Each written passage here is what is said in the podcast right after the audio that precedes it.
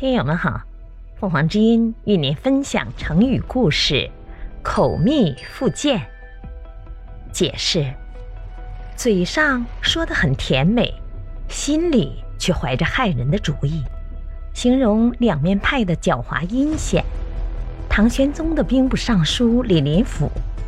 论才艺，写得一手好字，画得一手好画，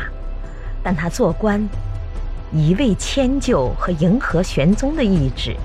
不但如此，他还用些不正当的方法结交玄宗的亲信、宦官和妃子，因此他很得玄宗的宠信，一直在朝中做了十九年的官。李林甫和一般人接触，总是在外表上表现出非常的友好，嘴里并说尽所有可以说的好听的、善意的好话。可实际上，他的性情和他的表面态度完全相反，他竟是一个非常狡诈阴险、常常使坏主意来害人的人。但是，坏人虽然有时可以得到害人的目的，成奸谋于一时，日子久了，人家就发现了他这种伪善，